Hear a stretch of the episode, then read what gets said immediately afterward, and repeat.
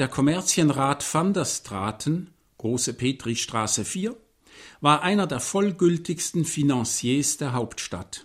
Eine Tatsache, die dadurch wenig alteriert wurde, dass er mehr eines geschäftlichen als eines persönlichen Ansehens genoss. Wer kann so einen Roman anfangen? Das kann doch nur einer, Theodor Fontane. In wenigen Tagen, am 30. Dezember, jährt sich sein 200. Geburtstag. Und mein Gesprächspartner hier ist jetzt Christoph Wegmann, Germanist, Autor, Fontane-Kenner, Fontane-Forscher, Fontane-Liebhaber seit vielen Jahren, Autor einer soeben publizierten 500-seitigen Bilderforschung über Fontane. Mein Name Felix Schneider. Christoph Wegmann, herzlich willkommen zu diesem Gespräch. Danke. Sagen Sie mir, was ist daran so typisch Fontane an diesem ersten Satz? Er hat etwas ein bisschen Altertümliches in der Sprache, etwas ein bisschen Umständliches, zugleich aber auch wieder etwas sehr Sachliches. Eine Adresse wird angegeben. Ja, wie ein Journalist, ne? Wie ein Journalist, eigentlich protokollhaft äh, beginnt er, ja. überhaupt nicht pathetisch, überhaupt nicht pseudo-spannend. Und das ist die Spannbreite der Stilistik von Fontane, diese etwas komplizierte Altertümlichkeit kombiniert mit einer sehr modernen Sachlichkeit. Und es ist noch was Modernes dabei. Er spricht von einem Financier. Ja. Das ist in der Literatur ein neueres Thema. Ja. Die Finanzwelt. Und ich finde großartig dann die Tatsache, dadurch wenig alteriert, dass er mehr eines geschäftlichen als eines persönlichen Ansehens genoss. Also wenn ich dir jetzt sagen würde, weißt du, ich schätze dich ja, aber nicht aus persönlichen Gründen, sondern weil du ein gutes Buch geschrieben hast, na, das ist nicht sehr freundlich. Das ist eigentlich so eine elegante Bosheit, das ist eine höfliche Ironie. Ja.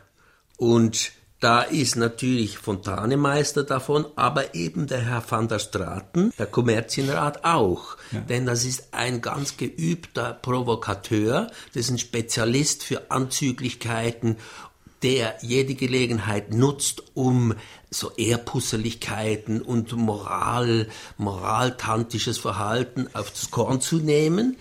Und darum genießt er eben auch eher ein geschäftliches Ansehen als ein persönliches. Also das ist schon ein erstens mal typischer Anfang, zweitens auch irgendwie ein zeitgenössischer Anfang, obwohl das ja so etwas Altertümliches auch hat mit Kommerzienrat, schon klar, es geht ums alte Preußen und so. Und dann vollgültig, so so hat was Altertümliches, hat aber auch was Modernes. Du sagst ja, Fontane war ein moderner Schriftsteller. Wieso? Was ist modern an Fontane? Mehreres ist an seiner Erzählweise modern. Aber wir sprechen ja nicht nur vom Romancier Fontane. Fontane hat ja im zarten Alter von etwa 60 den ersten Roman veröffentlicht. Vorher war er jahrzehntelang Feuilletonist, Lyriker, vor allem Journalist, hat also eine sehr breite Schreiberfahrung gesammelt auf verschiedenen Gebieten und kannte verschiedene Länder, kannte große Städte, kannte das moderne Leben. Und in seinem Erzählen ist eigentlich das Modernste, dass er einen Leser schafft, der ermächtigt wird, das, was er da liest oder was sie liest, selber zu beurteilen und eigentlich selber zusammenzustellen zu einer vollgültigen Geschichte. Denn der Erzähler Fontane, und das kann man beobachten im Verlauf seiner Romanschriftstellerei, hat sich immer mehr zurückgenommen. Es gibt Untersuchungen an Manuskripten, wo man sehen kann, dass er vermehrt immer mehr zum Beispiel wertende Attribute rausstreicht, also bei Charakterisierungen, Äußerungen über eine Person, die wertend sind. Das lässt er alles weg, immer mehr. Und sein Ziel ist es eigentlich, eine Literatur zu schaffen, die sich selber gibt durch die Fakten, durch das, was die Leute sagen. An dem orientiert sich die Leserin und der Leser. Das ist das, glaube ich, was man oft als seinen Realismus bezeichnet. Er stellt die Welt hin und zieht sich explizit zurück. Also natürlich steht er dahinter, aber ja. er zieht sich zurück. Ja, und er stellt die Welt hin jetzt nicht im Sinne eines 1 zu 1 Realismus. Er kopiert sie nicht ab, sondern wenn man zum Beispiel Interieurschilderungen sich genauer anschaut oder Landschaftsdarstellungen, pflegt er eigentlich eher einen Stil der Skizze. Und er hat auch einmal einem Verleger geschrieben, ja, er hoffe, dass nun in dieser Endfassung eines Romans etwas von der Anfangsskizze vom Entwurf noch drin sei. Leider gelinge das nicht immer, aber das ist ja eigentlich das Lebendige an der Literatur, wenn sie was Skizzenhaftes an sich behält, so wie auch in der Kunst. Und wenn man also Interieurschilderungen, Landschaftsschilderungen beobachtet, hat er eine Technik, in der er sehr viele leere Stellen, leere Flecken lässt, wie bei einem eigentlich damals modernen Maler, der nicht alles dicht ausmalt. Es ist eine Art Distanzpunktverfahren. Er setzt drei, vier Punkte, die er mehr oder weniger genau herausarbeitet und den Rest ergänzt man. Also zum Beispiel bei Landschaftsschilderungen oder, ja, ja. oder bei Zimmerdarstellungen. Dann, dann kommen da drei, vier Häuser und dort eine Straße und dann ist schon bald mhm. vorbei. Und er hat auch einmal gesagt, dass so seidenlange Interieurdarstellungen, das sei eigentlich Zeilenschinderei, das sei einfach äh, handwerklich billig. Ja, das ist natürlich ein raffiniertes Verfahren. Ich kann mit meiner eigenen Fantasie, ich muss mit meiner eigenen Fantasie einsteigen, also ist es dann auch eher meine Fantasie und mein Bild von diesem Zimmer. Aber er gibt die Eckdaten. Er, er steckt ein paar Pfeiler ein und dann ist ein Muster gegeben, in dem man sich bewegt und wo man Beobachtungen anstellen kann. Du brauchst, um die Erzählweise darzustellen, das Wort filmisch. Ja, es ist ja interessant, dass sehr viele Romane Fontanes verfilmt worden sind. Der gleiche Roman zum Teil mehrmals. Und das liegt einerseits daran, dass viele Leserinnen und Leser bei der Lektüre von Fontane-Romanen das Gefühl haben, in einer Szenerie sich selber zu bewegen.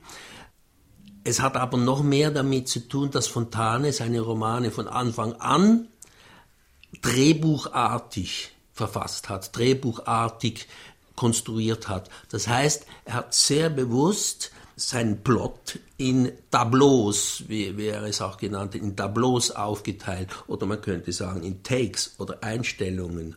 Und die Einstellung beginnt, dann spielt sich irgendwas ab oder beschreibt etwas kurz und dann ist fertig und dann kommt etwas Nächstes und dazwischen ist oft eine Lücke. Also er setzt dann ein größeres Set äh, eines Erzählteils zusammen aus solchen einzelnen Teilen, die er übrigens auch im Entwurf schon so geschrieben hat als Sammlung und er hat zum Beispiel einzelne solche Takes oder Einstellungen unter den Romanen verschoben, von einem rausgenommen und später in einem anderen verwendet. Mhm. Es ist eine Art Collageprinzip, Montageprinzip, wo Teile aneinander ich versuche das, mit, ich versuch das mit meinen Erinnerungen zusammenzukriegen. Also es ist eine Situation, zum Beispiel Effi am Teetisch zusammen mit ihrer Familie oder mit ihren mhm. Freundinnen. Mhm. Und dann kommt das nächste Kapitel, Effi, was weiß ich, mit ihrem Mann in einer Kutsche fährt äh, irgendwo mhm. hin. Mhm. Das ist natürlich ein filmisches Verfahren, stimmt. Ja. Das könnte man gerade abfilmen. Ja. ja, man muss vielleicht die Idee von Verhältnis von Literatur und Film umdrehen, denn es wird oft gesagt, die moderne Literatur, vor allem dann im 20. Jahrhundert, ist beeinflusst von den Verfahren des Kinos. Aber eigentlich haben Leute wie Fontane, aber er ist da nicht der Einzige, schon im 19. Jahrhundert eben literarische Verfahren entwickelt, die nicht einfach linear sind, sondern die eben schon dieses Prinzip der Montage auf verschiedenen Ebenen, auf verschiedenen Zeitebenen, an verschiedenen Standorten, die haben das eingeführt und die Filme waren ja lange Zeit eigentlich von der Erzählung her uninteressant. Am Anfang waren das nur dokumentarische Aufnahmen, dann hat man zwei Männer, die miteinander boxen oder man hat einen Bocksprung und so weiter und so fort. Eigentlich völlig uninteressant, nur als Medium spektakulär. Und es gibt auch keinen Beweis dafür, dass Fontane je einen Film gesehen hat, obwohl es möglich gewesen wäre, in Berlin schon einen Film zu sehen. Vermutlich, weil das uninteressant für ihn war. Viel lieber ging er ins Varieté und schaute einer berühmten Schaltänzerin zu. Das hat ihn interessiert. Aber es ist hochinteressant, dass im Stechlin in seinem Abschlussroman, in seinem großen Abschlussroman, kommt eine Szene vor, wo der alte Herr Stechlin von der Hochzeit seines Sohnes, die in Berlin stattfand, wieder nach Hause zurückkehrt, in der Kutsche vom Bahnhof mit der Kutsche nach Hause. Es ist Winter und er sinniert äh, so über die Vergangenheit nach und über diese Hochzeit und schaut nach draußen und im Mondlicht in dieser Winternacht sieht er auf die Schneefelder projiziert Szenen von dieser Hochzeit. Also der Empfang im Hotel, wie die Leute die Treppe hochgehen, das ist wie auf eine Leinwand projiziert. Er halluziniert nicht, er, er träumt nicht, er ist wach. Das ist ja irre. Ja. Ja, das ist wirklich ein modernes Filmverfahren. Ja, aber es gibt keinen Beleg, dass Fontane je einen Film gesehen hat. Aber er war schon ein visueller Mensch. Er war ein total visueller Mensch von Anfang an. Er hat ja auch gesagt, ich habe eine Panoptikumsbildung. Eine Bildung, die zum Beispiel auf den Neuruppiner Bilderbogen beruhte. Alle drei Tage kam eine neue Folge raus mit Ereignissen aus aller Welt. Das schaute er sich an. Auf den Jahrmärkten wurden diese Bilderbogen zu Guckkästen verarbeitet. Die hat er sich angeschaut. Es ist zum einen ein memnotechnisches äh, Verfahren, also er hat mit Hilfe dieser Bilder sich Geschichten gemerkt und Geschichte, er war ja sehr an Geschichte und Politik interessiert. Aber es ist natürlich auch die Wirkung des Bildes, die in einem Moment quasi mit einem Blick eine Vielfalt von Eindrücken erfassen kann, nicht voll ausloten, aber erfassen kann. Das hat ihn immer fasziniert und er hat, wo er war, Bilder angeschaut, gesammelt, sich aufgeschrieben, Fotos gekauft, sich auch vorbereitet auf Reisen mit dem Bädecker oder mit den damaligen Führern. Er hatte ein immenses Bildergedächtnis, hat auch oft behauptet, er könne sich ein Bild für immer merken. Und es gibt auch Belege, dass er Bilder, die er vor 30 Jahren irgendwo gesehen hat, schildert und heute hat man nachgeprüft, ja, grosso modo stimmt's. Das ist natürlich auch eine faszinierende Fähigkeit von bildnerisch gestaltenden Menschen, dass sie unsere Fantasie prägen können. Also wir haben eine ja. bestimmte Vorstellungen, sagen wir mal von Wilhelm Tell, die sind ja. von einem Künstler ja. gemacht worden irgendwann. Ja. Und das bestimmt uns. Jetzt sind wir bei diesem visuellen Gedächtnis ja nun definitiv bei deinem Buch angekommen. Das heißt Der Bilderfex im Imaginären Museum Theodor Fontanes. Das Im gibt doch Auskunft über die Form dieses Buches. Ich bin also als Leser und Betrachter dieses Buches im imaginären Museum. Ja, in meiner Arbeit, die über einige Jahre dauerte. Ja, Jahrzehnte wahrscheinlich, oder? Nee, ich habe vor zehn Jahren damit begonnen, aber ich habe natürlich vor 50 Jahren begonnen, Fontane zu lesen. Aber jetzt mit diesem Bildthema befasst habe ich mich seit zehn Jahren. Und das lief etwas so ab. Ich wollte eigentlich nur einen kleinen Aufsatz über einige Bilder in Cecil für mich schreiben. Roman und Cecil von, Roman von Cecil, mhm. der mir immer sehr gefallen hat. Das ist eher ein Nebenwerk. Und habe dann also diesen Roman wieder vorgenommen und habe jede Stelle, wo etwas Ikonisches, was auch immer, eine Briefmarke oder eine Fotografie oder ein Denkmal vorkam, habe ich da ein, eine Siegle gemacht und immer mehr gestaunt. Und dann habe ich das aufgelistet, dann habe ich gedacht, ja, ist das in einem anderen Roman auch so? Und dann war ich schon verloren. Dann habe ich also ein vollständiges Inventar aller Bildobjekte, die vorkommen, mir erstellt. 1100, 1800 sind 1800 es. Wenn man die Wiederholungen, einige werden ja wiederholt, wenn man die abzählt, sind es etwa 1500. Und dann haben die interagiert, haben begonnen, äh, Cluster zu bilden und effektiv habe ich am Ende dann das Gefühl gehabt, dass ich in allen Romanen wie in einem rumspazieren kann entlang dieser Bilder. Es eröffnete sich wirklich ein Riesenraum aller 17 Romane und ich war drin mit diesen Bildern. Und eigentlich diesen Vorgang wollte ich auch im Aufbau und in der Art, wie ich dann das Buch gemacht habe, für die Leser, die möglichen Leserinnen meines Buches produzieren.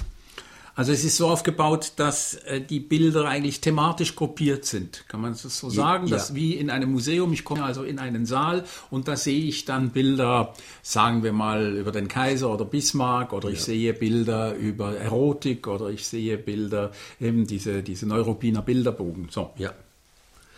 Und wie in einem Museum kann man aber auch in den dritten Saal gehen und vom dritten in den sechsten und vom sechsten wieder in den vierten. Also man muss nicht unbedingt vom Saal, von Saal 1 bis Saal 10 gehen. Also man kann sich relativ frei drin bewegen, weil jeder Saal in sich ein Thema beleuchtet, einfängt mit Bildern und in sich eigentlich genügt. Also man, äh, es fehlt dann nichts, wenn man einfach mal diesen Saal anschaut. Das Buch enthält sehr viele Abbildungen und ich ja. vermute, dass die meisten Leserinnen und Leser es so machen werden wie ich. Man blättert mal durch und bleibt ja. dann bei einem Bild hängen. Ja. Man sieht zum Beispiel das Bild eines lasziv daliegenden Kindes und das ist auch noch ein Grabmal.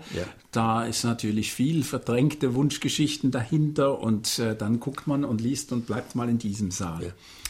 Gibt es denn ein Bild oder vielleicht sogar einen ganzen Saal, wo du sagen würdest, der ist besonders aufschlussreich für das Verständnis des betreffenden Werkes, des betreffenden Romans? Es gibt in mehreren Romanen ganz zentrale Schlüsselbilder, um die herum eigentlich äh, der Grundkonflikt des Romans sich konstituiert. Das berühmteste Beispiel stammt aus dem Roman, von dem du den Anfang gelesen hast. Das haben wir nämlich noch gar nicht verraten, welcher Nein, das ist. Das ist L'Adultera, also die Ehebrecherin. Und das ist zugleich der Name des Romans und der Name eines Gemäldes. Das, so glaubte Fontane damals und so glauben die Figuren im Roman, ein Tintoretto-Gemälde, das in Venedig hängt, sei. Und bald nach dem Anfang, den du vorgelesen hast, bringt ein hünenhafter Gepäckträger, bringt eine riesige Schachtel, eine Kiste, die wird dann aufgeschraubt, geöffnet und das Bild wird im Salon aufgestellt. Das ist eben das Pseudo-Tintoretto-Gemälde, auf dem man Jesus sieht, umgeben von Zuschauern und eifernden Philistern und ihm gegenüber die Ehebrecherin, die laut diesen Rumstehern da gesteinigt werden soll. Das ist die Situation. Und dann beginnt das Ehepaar darüber zu sprechen, dieser Kommerzienrat van der Straten und seine Frau Melanie. Ja, und das ist doch eine Art Vorspiel zu dem realen Geschehen, dass diese Frau Ehebruch begeht. Ja, es ist eigentlich gewissermaßen Zauberspiegel, dieses Gemälde, äh, denn im Gespräch über dieses Bild werden eigentlich die, die Konflikte dieser Ehe überhaupt erst deutlich. Man, man merkt, was da für unterschiedliche Kräfte wirken. Dieser etwas grobe Mann und die feinsinnige Frau, er viel älter, sie viel jünger, er säkularisierter Jude, sie säkularisierte Calvinistin und sie betrachten gemeinsam dieses Bild. Er hat das Bild eigentlich als Antidot, als Gegenmittel gegen die Gefahr, dass diese Ehe auseinanderbricht, sich bestellt von einem guten Künstler, kopiert in Venedig und sie schaut das Bild an, schaut die Ehebrecherin an und sagt zu ihrem Mann, man sieht nicht, dass sie sich schuldig fühlt. Sie fühlt sich nicht schuldig. Oder höchstens, weil die um sie herum einfach sagen, steinige sie, steinige sie. Aber sie fühlt sich eigentlich gar nicht schuldig.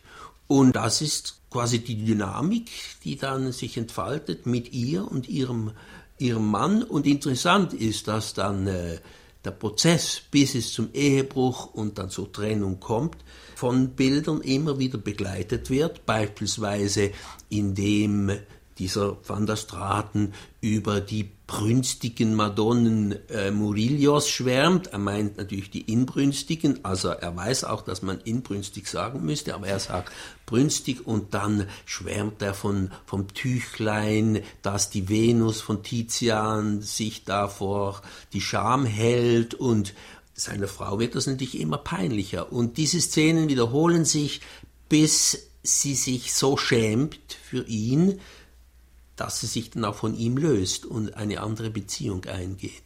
Ja, das ist eine interessante Geschichte. Das heißt, er setzt eigentlich die Bilder ein, um so dieses Unterbewusste oder Halbbewusste von dem Mann zu zeigen und zu entlarven, ja auch. Ja, ja, und um den Prozess der Trennung voranzutreiben. Die Bilder sind nicht nur Illustrationen, sondern die Bilder sind gewissermaßen handelnde Kräfte, weil sie ja nicht nur für uns, die lesen, beschrieben werden und vom Autor so als Anspielung beigegeben werden, sondern sie sind eigentlich Handlungselemente. Das gilt eigentlich sehr oft für die Bilder. Die Bilder werden verschenkt, die Bilder werden gekauft, die, über Bilder wird gesprochen. Sie hängen häufig nicht einfach so nur in den Räumen sondern sie haben eine aktive Kraft. Es gab übrigens eine Tradition im Mittelalter von den sogenannten handelnden Bildern. Da gab es in, in vielen Kirchen im Gewölbe oben eine Öffnung und in äh, bestimmten Momenten einer Zeremonie kam da ein Tier raus, ein Drache beispielsweise, wenn es um, um äh, die Darstellung der Apokalypse oder der Hölle ging. Handeln, handelnde Bilder. Ich habe noch ein anderes Kapitel gerne gelesen, da habe ich viel gelernt in diesem Buch von dir, der Bilderfex, nämlich ziemlich am Anfang eine Schilderung was dieser Fontane im Laufe seines Lebens eigentlich erlebt hat im Hinblick auf die Medien. Er hat nämlich eine richtige Medienrevolution erlebt. Da wird anhand von seiner Biografie wird so dargestellt, wie sich die Medien verändern. Also das fängt an mit einer Welt, die Restaurationsepoche, die Gegenbewegung zur französischen Revolution und zu Napoleon, in der es eigentlich relativ wenig Bilder gab. Ne? Ja, eigentlich gab es die Bilder, die reichere Leute besaßen. Es gab aber sonst für eine breitere Öffentlichkeit den Holzschnitt und die Anfänge der Lithografie.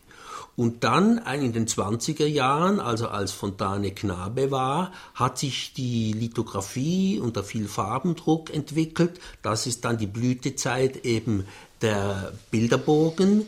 Dann kommen die Illustrierten Zeitungen, dann äh, kommt die Fotografie. Am Anfang natürlich ist die Fotografie auch ein experimentelles Medium und nicht für, für die Masse, aber ab den 50er Jahren wird die Fotografie zu einem Medium für die Masse. Es kommt in den 60er Jahren die Visitenkartenfotografie auf, so dass sich Millionen, hunderte Millionen von Menschen Passfotografien zuschicken konnten und austauschen konnten es kommen die Panoramen auf, es überhaupt Museen, öffentliche Museen werden gebaut. Mhm. Und am Ende, als Fontane seinem Tod entgegengeht, gibt es den Film, es gibt die Lichtreklame. Ja, das fand ich irre, ne? dass er angefangen hat eigentlich mit diesem Neurobiner Bilderbogen, mhm. so ein bisschen ähnlich wie diese Imagerie d'Epinal, also es mhm. sind so nette mhm. Bildchen über welthistorische Ereignisse. Und am Schluss die Lichtreklame. Das ist eine irrsinnige Entwicklung ja. der Medien. Wie hat sich Fontana denn zu dieser Entwicklung gestellt? Er hat sie aufgesogen eigentlich. Unterwegs, wenn er auf Reisen war, zum Beispiel in London, dann ging er eben nicht nur in die National Gallery oder an diese Orte, dann ging er in den Glaspalast, dann ging er in Varietés, dann ging er ins Panoptikum, dann ging er in Museen. Was ist denn der Glaspalast? Entschuldigung, wenn ich Der Glaspalast ist für die Weltausstellung, ich weiß nicht mehr welche genau, konstruiert mhm. worden. Ein Stahlglasgebäude und da drin gab es auch ein Panoptikum, also mhm. mit verschiedensten Formen von visuellen Medien. Er ging in Museen, wo er Landschaftsmodelle, Stadtmodelle anschauen konnte, von indischen Städten beispielsweise. Er ging das Wachsfigurenkabinett der Madame Tussaud anschauen. Er bewunderte Straßenmaler, die malen konnten wie große Landschafter äh, aus Holland.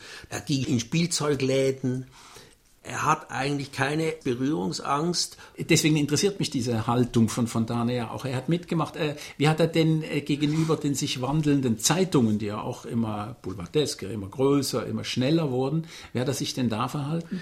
Da war er mit involviert, als er in den 50er Jahren in London etwa drei Jahre lebte, als Presseagent des preußischen Innenministeriums er sollte da eine Analyse machen über die englischen Zeitungen und zu welchen Parteien sie gehören. Und dann hat er geschrieben, diese Frage ist vollkommen falsch. Die englischen Zeitungen sind nicht nach Parteien zu unterscheiden, sondern nach Inseraten. Wer inseriert da drin? Also für welche soziale Schicht ist sie folglich gemacht, weil die Produkte, die da inseriert werden, den verschiedenen Schichten entsprechen sollen. Und er hat beobachtet, wie eine ganz neue Art des Journalismus aufkam, also beispielsweise der Opener, dass man nicht nur einen Bericht, eine Verlautbarung aufschreibt, sondern diesen Bericht eröffnet mit so wie man einen Roman eröffnet. Ja, heute das heißt das, man muss den Hörer oder den Zuschauer abholen. Ja,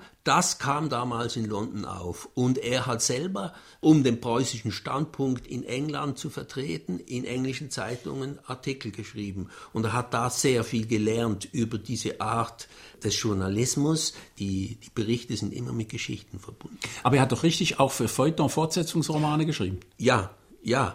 Er hat viele Reisefeuilletons geschrieben, die er dann am Ende zu einem Buch zusammengefasst hat und zweitverwertet hat. Und er hat alle seine Romane zuerst als Folge in Zeitungen und Zeitschriften publiziert und die wurden dann von den Redaktionen auch zum Teil entsprechend bearbeitet. Also je nach Ausrichtung der Zeitschrift wurde gekürzt oder ja, es wurden halt auch Cliffhanger gesucht oder es war zu explizit politisch oder erotisch, dann wurde da korrigiert und dann danach kam dann die Buchausgabe. Ich ähm, beobachte das mit ähm, Interesse und mit ein bisschen Schauder, was er da gemacht hat. Also ich meine, diese Beobachtung in den Zeitungen in London ist ja genial, dass er sagt, die teilen sich gar nicht so sehr nach politischer Tendenz auf, sondern nach den Inseraten und damit ja auch nach der sozialen Schicht, an genau. die sie sich richten. Genau. Nun scheint er ja Ähnliches gemacht zu haben auf mhm. dieser Schottlandreise. Er war mhm. 1859, glaube ich, war er in Schottland. Mhm. Scheint er ja Ähnliches gemacht zu haben. Also einen Bericht für die Konservativen und einen Bericht fürs Volk und so. Ja, ja. Er hat drei verschiedene Abnehmer gehabt. Denen hat er einzelne Feuilletons geschickt während der Reise und am Ende hat er aber das Ganze noch zusammengefasst als Buch. Und zugleich war dieses Schottlandbuch jenseits des Tweed eine Kernzelle seiner Wanderungen durch die Mark Brandenburg, eine ähnliche Art, ein Netz, ein Gewebe von selbsterlebtem, recherchiertem, von reinen Fakten, das hat er ja dann auf seinen Wanderungen durch die Mark Brandenburg praktiziert. Alles ist auch zuerst als einzelnes Feuilleton rausgekommen und jetzt sind es vier oder fünf Bände, je nachdem, wie man zählt. Also dass er ein und dieselbe Reise ausgewertet hat, eben für Konservative, für eher Populäre, ja. für Rechte, für nicht ganz so Rechte. Also da scheint er auch wenig Skrupel gehabt zu haben.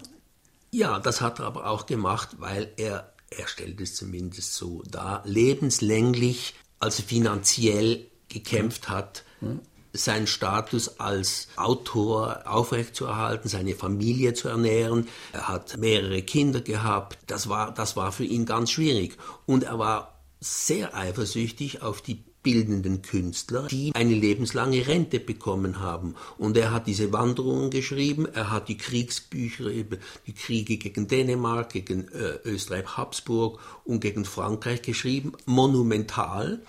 Und er, er hat einfach diese Rente nicht bekommen. Und hat immer geklagt, dass er zu wenig Geld bekomme, währenddem ein Maler vielleicht für ein Bild 8000 Mark bekam damals.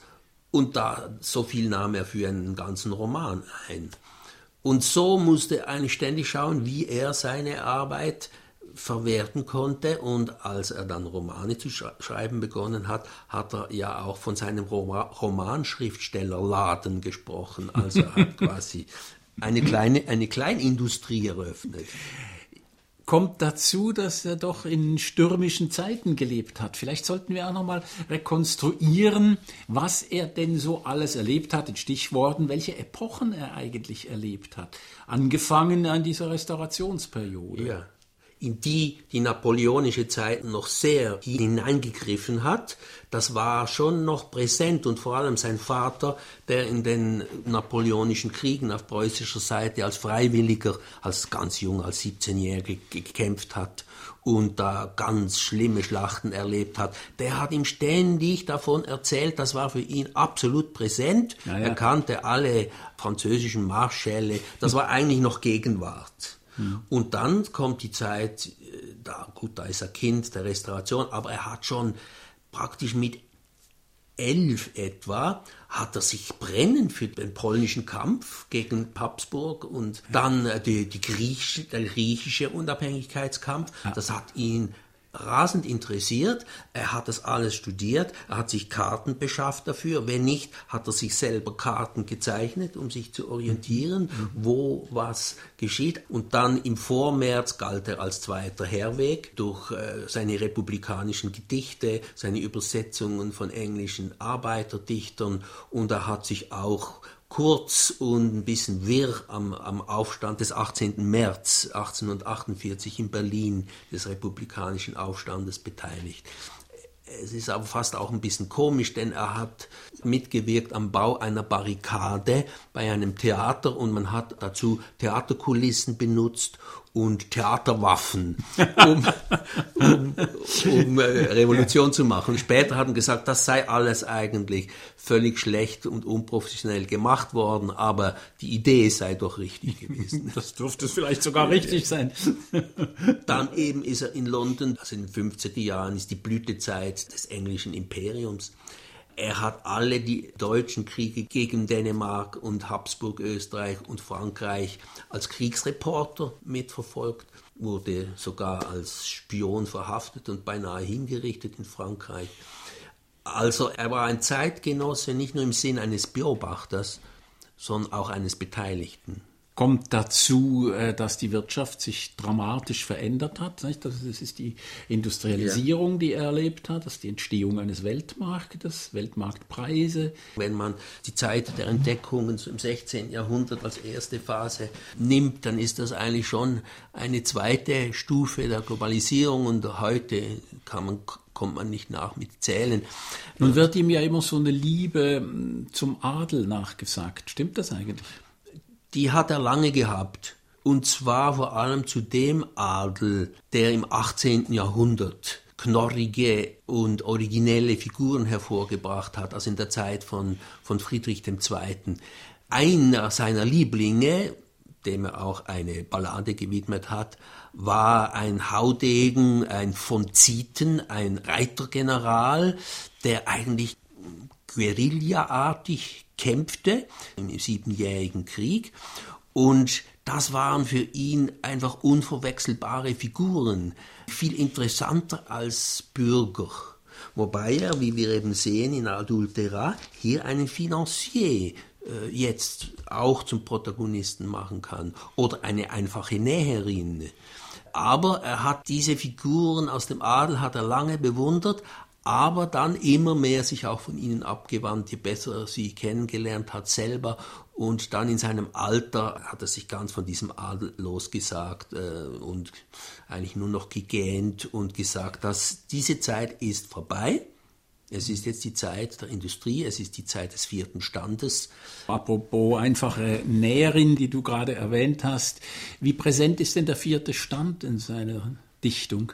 Also jetzt in dem, was wir verstehen unter Arbeiterklasse oder Arbeiterbewegung eigentlich schon überhaupt nicht.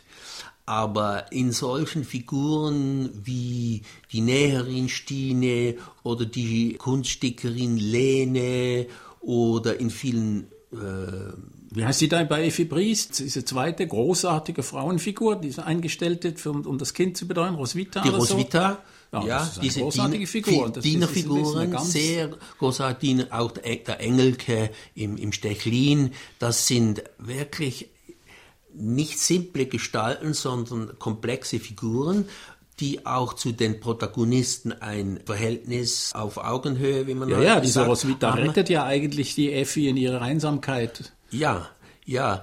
So kommt der vierte Stand vor, aber jetzt nicht wie im Eisenwerk von, von Menzel, das kommt kaum vor. Christoph Wegmann, ich möchte zum Schluss unseres Gesprächs mit einem Zitat enden, so wie wir mit einem Zitat begonnen haben. Ein Zitat, das du mir gegeben hast. Das Zitat äh, kommt aus einem Brief und es betrifft oder er spricht da von der Situation in England. Es lautet folgendermaßen. Die Kanonen und die Gewehre werden immer besser und scheinen die Fortdauer europäischer Zivilisation im Pizarro-Stil vorläufig noch verbürgen zu wollen. Aber es geht auch damit auf die Neige. Die nicht zivilisierte Welt wird sich ihrer Kraft bewusst werden und der große Menschheitsauffrischungsprozess wird seinen Anfang nehmen. Was meint er mit Menschheitsauffrischungsprozess? Ein tolles Wort. Ja, das ist eines seiner Langwörter, die ganze Geschichten oder Geschichtsepochen in sich einwickeln können. Das ist eine Briefstelle an einen englischen Freund, an James Morris, ein halbes Jahr vor seinem Tod. Er war eigentlich von Kindheit an ein Antikolonialist. Er hat die Bücher über die Entdeckungen, die Eroberungen und Pizarro verschlungen, hat aber immer dabei die Empfindung gehabt, das ist nicht in Ordnung. Also und Zivilisation im Pizarro-Stil hier, das, das, ist abwertend das, gemeint. Das ist abwertend gemeint. Das ist eben der primitive Kolonialismus, und hier sind wir noch 1898 in, in der Blütezeit der Kolonialreiche. In dieses Langwort Menschheitsauffrischungsprozess ist Fontanes Vorstellung eingegangen, dass die kolonialisierten Völker sich erheben werden, dass es mit den Kolonialreichen zu Ende gehen wird und dass das eine Bereicherung für die menschliche Zivilisation sein wird. Man könnte ohne weiteres sagen, dass wir immer noch mit der Beseitigung des Kolonialismus und des Rassismus beschäftigt sind. Christoph Weckmann, herzlichen Dank für das Gespräch. Ich weise noch einmal auf das Buch hin, der Bilderfex im Imaginären Museum Theodor Fontanes, erschienen bei Quintus, ein reich bebilderter Band. Vielen herzlichen Dank für das Gespräch. Danke auch.